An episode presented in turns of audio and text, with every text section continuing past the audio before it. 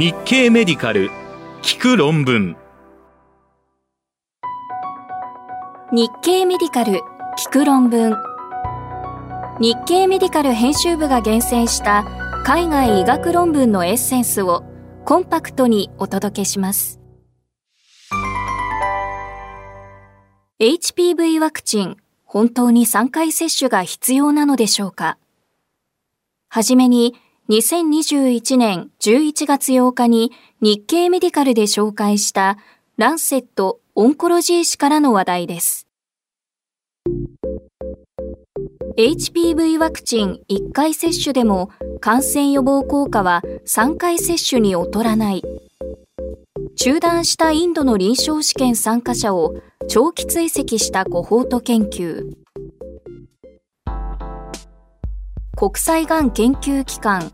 アイラックの研究グループは10歳から18歳の少女を対象に2009年7月からインドで行われたが2010年4月に中断された4価のヒトパピローマウイルス HPV ワクチンの臨床試験に参加した女性をおよそ10年後まで追跡して試験中断によりワクチンを1回しか受けていなかった女性でも発がんリスクの高い HPV16 型と18型に対する感染予防効果は劣っていなかったと報告しました。結果は2021年10月8日のランセット・オンコロジー誌電子版に掲載されました。元の臨床試験は10歳から18歳の未婚の少女を対象に4価の HPV ワクチン、商品名ガーダシルを接種して2回接種群と3回接種群の HPV ウイルス感染予防効果と、その後の子宮頸がん、上皮内異形成予防効果を比較するためのクラスターランダム化試験で、インド国内の188カ所で参加者を募集していました。当初の試験デザインでは、両軍とも1万人の参加者を登録する予定でしたが、2010年4月にインド政府が HPV ワクチンを用いる臨床試験の中止を決定しました。これはワクチン接種後の死亡が7例報告されたからで、後にワクチンと死亡に因果関係はないと判定されましたが、当初は情報が混乱したためです。打ち切られた時点で178カ所から参加した少女たち1万7729人が少なくともワクチンを1回接種していました。そこで著者らは、これらの参加者を長期追跡するコホート研究に試験デザインを変更しました。主要評価項目は、HPV16 型、18型の持続感染を予防する効果とし、1回接種群と2回接種群、3回接種群を比較しました。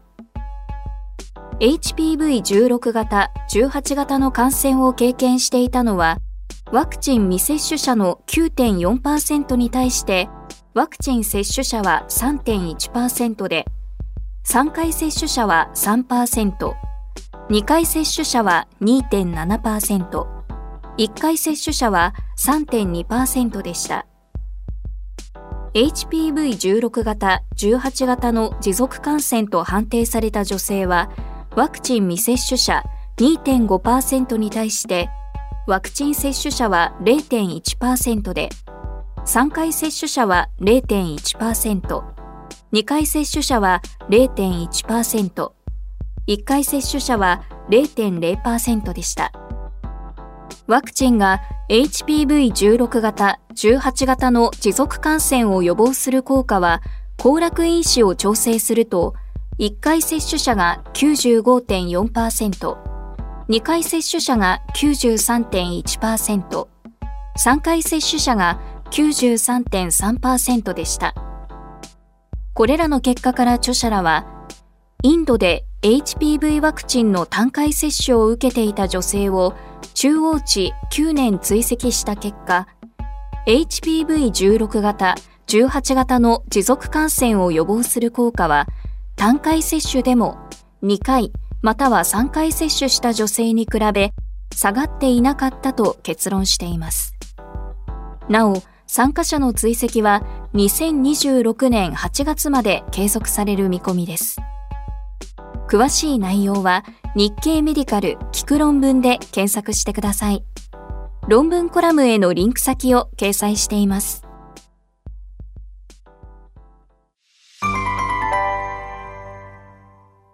次に、2021年11月9日に日経メディカルで紹介した細胞培養によるインフルエンザワクチンの効果を検討した試験の結果です。 The New England Journal of Medicine 誌から細胞培養インフルエンザワクチンは18歳未満の小児に有効。2017年から2019年の3シーズンに8カ国で実施した臨床試験。オーストラリア・メルボルン大学の研究グループは、2歳以上18歳未満の小児や青少年を対象に、2017年から2019年の3シーズンに、細胞培養で作成した季節性インフルエンザワクチンの有効性と安全性を検討する臨床試験を8カ国で行い、髄膜炎菌ワクチンの対照群に比べ、インフルエンザを予防する効果が高かったと報告しました。結果は、 The New England Journal of Medicine 誌2021年10月14日号に掲載されました。鶏卵法でインフルエンザワクチンを製造する場合には、継代培養してワクチン株ウイルスを増やすか、ワクチン株に加えて製造効率を上げるため、卵胞増殖母体ウイルスも鶏卵に感染させる方法を用いるため、増殖過程で抗原部位や糖鎖負荷部位にアミノ酸置換による変異が生じる鶏卵純化の問題があります。一方、細胞培養法でインフルエンザワクチンを製造すると、この問題を回避でき、新たなインフルエンザウイルスが出現した際にも速やかにワクチンを製造しやすい利点があるとされています。そこで著者らは細胞培養由来の4価の不活化インフルエンザワクチンを用いた第3層4層臨床試験を実施することにしました。年齢が2歳以上18歳未満の人を対象に4価の不活化インフルエンザワクチンまたは対象群の髄膜炎菌ワクチンに割り付けて、2017年から2019年の3回のインフルエンザシーズンに感染予防効果を観察者をブラインドにしたランダム化比較試験で調べました。最初のシーズンは南半球で、オーストラリア、フィリピン、タイの3カ国。2番目のシーズンは北半球で、エストニアとフィンランドの2カ国。3番目のシーズンも北半球で、エストニア、フィンランド、リトアニア、ポーランド、スペインの5カ国の小児が参加しました。主要評価項目は、ワクチン接種完了から15日目以降に発症し、PCR 検査、またはウイルス培養により確定された初回のインフルエンザに設定しました。副次評価項目としてワクチンを構成していた各亜型、または系統のウイルスによるインフルエンザを予防する効果についても検討しました。4価の不活化インフルエンザワクチン接種後のインフルエンザ予防における有効性は54.6%でした。AH1N1 に対する有効性は80.7%で、AH3N2 に対しては42.1%、B 型には47.6%でした。抗原性がマッチするインフルエンザを予防する効果は63.6%でした。年齢、性別、人種、過去のインフルエンザワクチン接種歴で分類したサブグループ解析でも結果は参加者全体と同様でした。有害事象の発生率は両軍間で同様でした。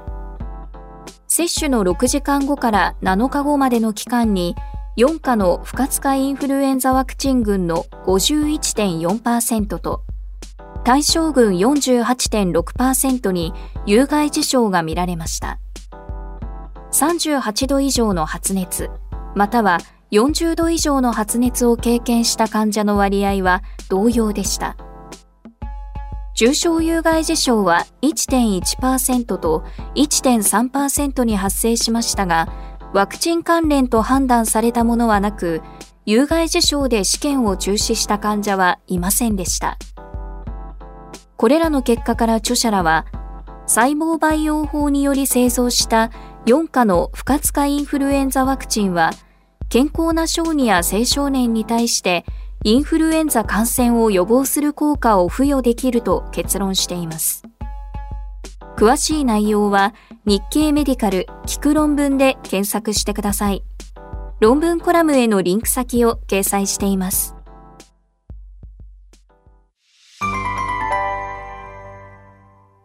急性尿閉は前立腺がんだけでなく、がんのマーカーになる可能性が示されました。続いて、2021年11月12日に日経メディカルで紹介した BMJ 氏からの話題です。急性尿閉は、泌尿生殖器がん、大腸がん、神経系がんのマーカーになるか、明らかな原因がない50歳以上の急性尿閉患者では、がんを疑う価値がありそう。デンマーク、オーフス大学の研究グループは、急性尿閉で入院した50歳以上のデンマーク国民の診療記録を調べ、尿閉患者では、その後に泌尿生殖器がん、大腸がん、神経系のがんと診断される割合が一般住民よりも高く、急性尿閉は潜在的ながんのリスク増加を示すマーカーとして役立つ可能性があると報告しました。結果は2021年10月19日の BMJ 誌電子版に掲載されました。急性尿閉は男性に多く、1000人年あたりの発症率は年齢とともに増加し、2.2から8.8と報告されています。70歳代男性の10%、80歳代男性の30%が急性尿閉を発症すると推定され、女性の発症率は男性のおよそ13分の1と言われています。原因として最も多いのは、男性では良性前立腺肥大症による閉塞で、女性では排尿筋の機能低下によるものです。しかし、一部の原因は、泌尿生殖器がんや消化器がん、神経系のがんによる圧迫や閉塞の可能性があります。前立腺がんを除けば、それらのがんと急性尿閉の関係については十分に検討されていませんでした。そこで著者らは、急性尿閉と初めて診断された患者の泌尿生殖器がん、大腸がん、神経系のがんのリスクを同年代の一般住民と比較するコホート研究を計画しました。主要評価項目は、デンマークのがん登録による前立腺がん、膀胱がん、腎臓がん、腎右がん、女性生殖器のがんとしました。それぞれのがんについて追跡開始から3ヶ月後、1年後、5年後までの急性尿閉患者の絶対リスクを計算しました。また、デンマーク国民の標準化発症率と比較した急性尿閉患者の相対リスクも調べました。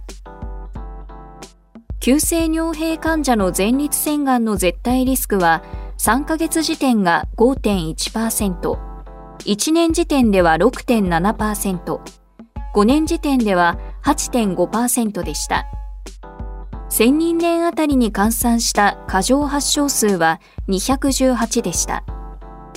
尿路がんの絶対リスクは3ヶ月時点が1.3%、1年時点は1.8%、5年時点では2.5%でした。尿閉から3ヶ月の1000人年あたりの過剰発症数は56でした。女性の生殖器がんの3ヶ月以内の過剰発症数は1000人年あたり24で、大腸がんの3ヶ月以内の1000人年あたりの過剰発症数は男性が13、女性では7でした。神経系のがんの3ヶ月以内の過剰発症数は1000人年あたり2でした。これらの結果から著者らは、急性尿閉は前立腺がんだけではなく、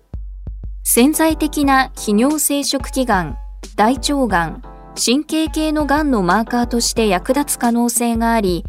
特に関連する病歴がない50歳以上の患者が急性尿閉を起こした場合は、検討する価値があると結論しています。詳しい内容は日経メディカル聞く論文で検索してください。論文コラムへのリンク先を掲載しています。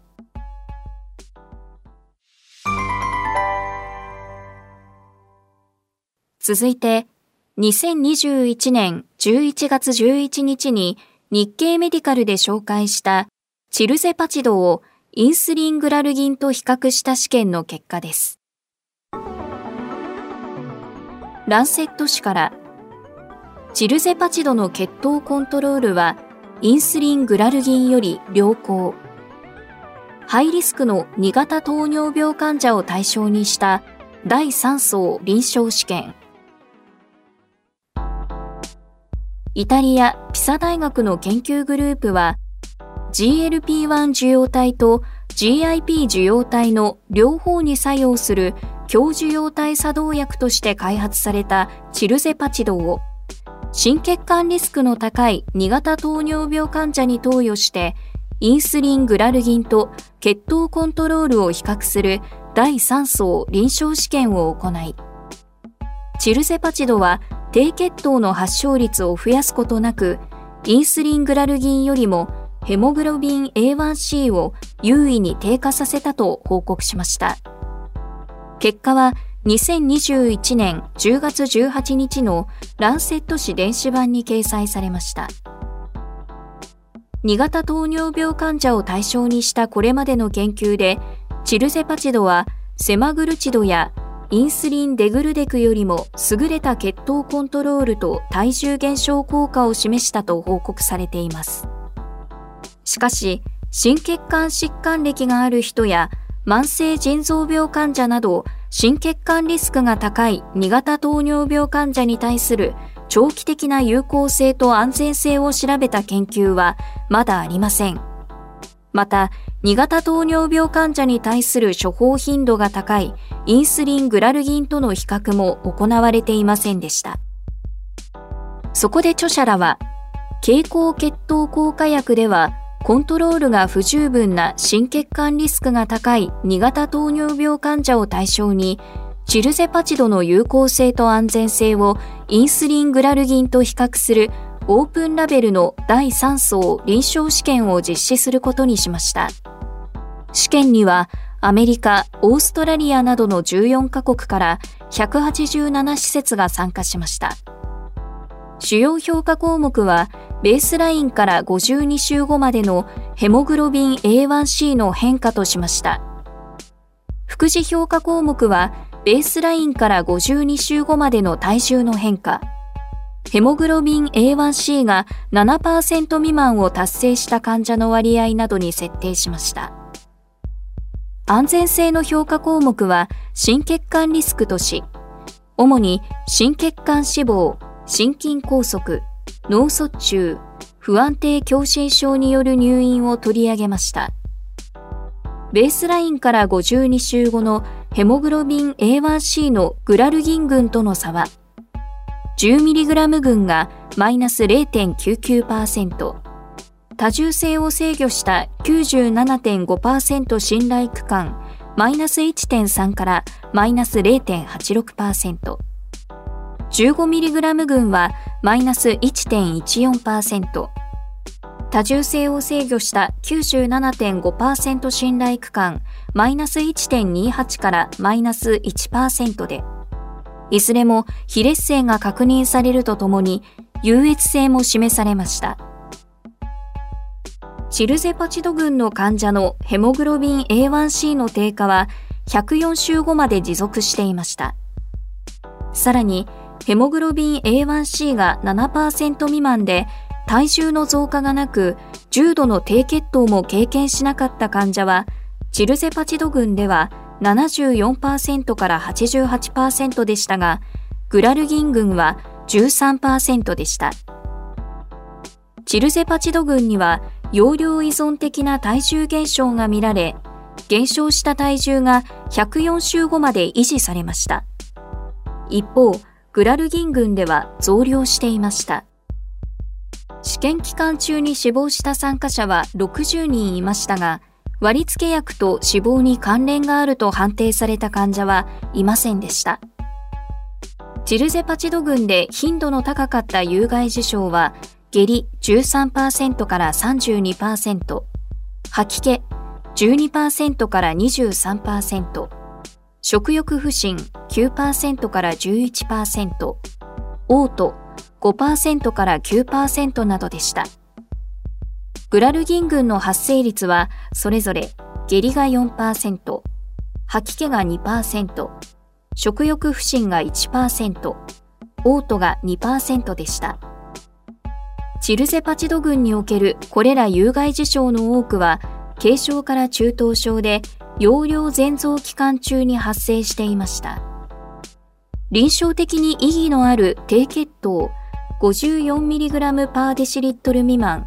または重症低血糖を経験した患者の割合は、チルゼパチド群6%から9%の方が、グラルギン群19%より少なくなりました。これらの結果から著者らは、心血管リスクが高い2型糖尿病患者に対するチルセパチドの使用は、1年後の評価でインスリングラルギンに比べ、ヘモグロビン A1C を優位に減少させ、低血糖の発症率も低かったと結論しています。詳しい内容は日経メディカル聞く論文で検索してください。論文コラムへのリンク先を掲載しています。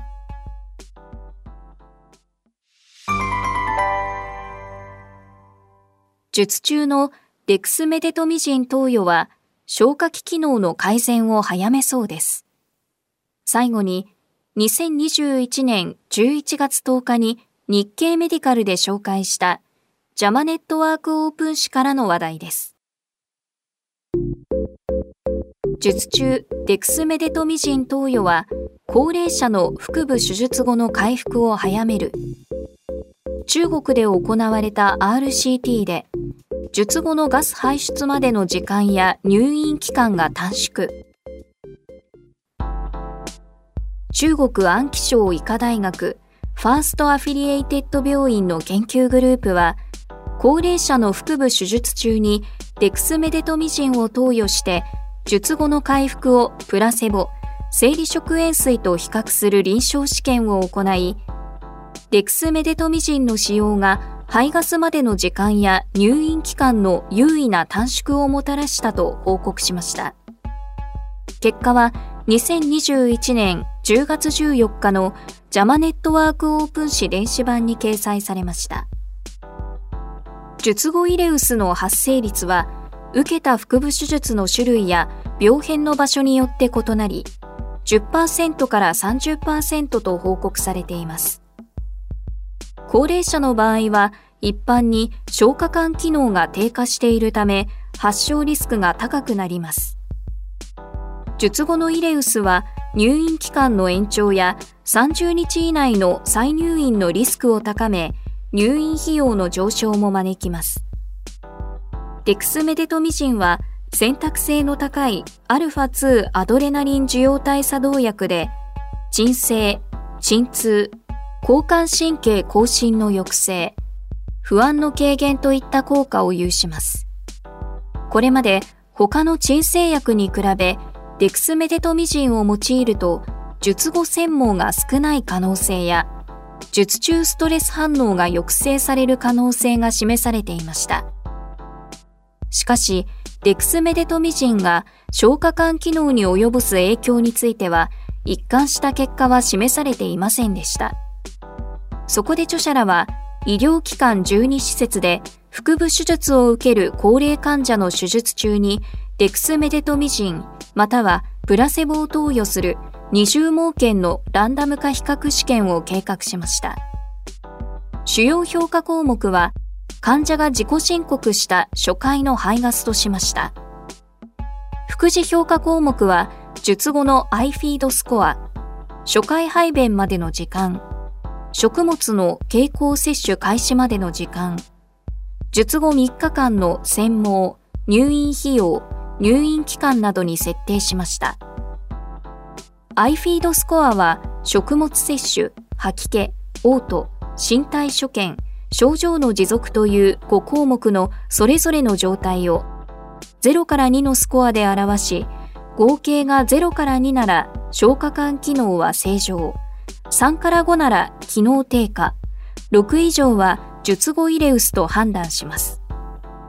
デクスメデトミシン群では主要評価項目の初回排ガスまでの時間が優位に短くなりました。中央値は65時間、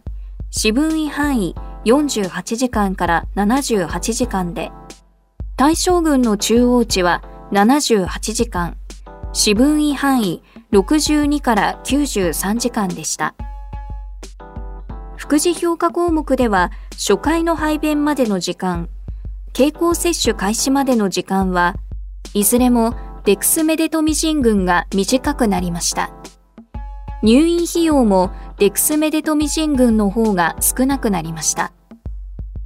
iFeed スコアに基づいて、術後の消化管機能が正常と判定された患者の割合や、機能低下、術後イレウスと判定された患者では有意差はなく、術後3日間の専門、低血圧、高血圧、治療不要の除脈の発生率、28日後の時点で通常の食事が取れる患者割合でも優位差はありませんでした。これらの結果から著者らは、腹部手術を受ける高齢者に対する術中のレクスメデトミジン投与は、初回の排ガス、排便までの時間や入院期間を短縮していたため、消化管機能の回復に役立つと結論しています。詳しい内容は日経メディカル聞く論文で検索してください。論文コラムへのリンク先を掲載しています。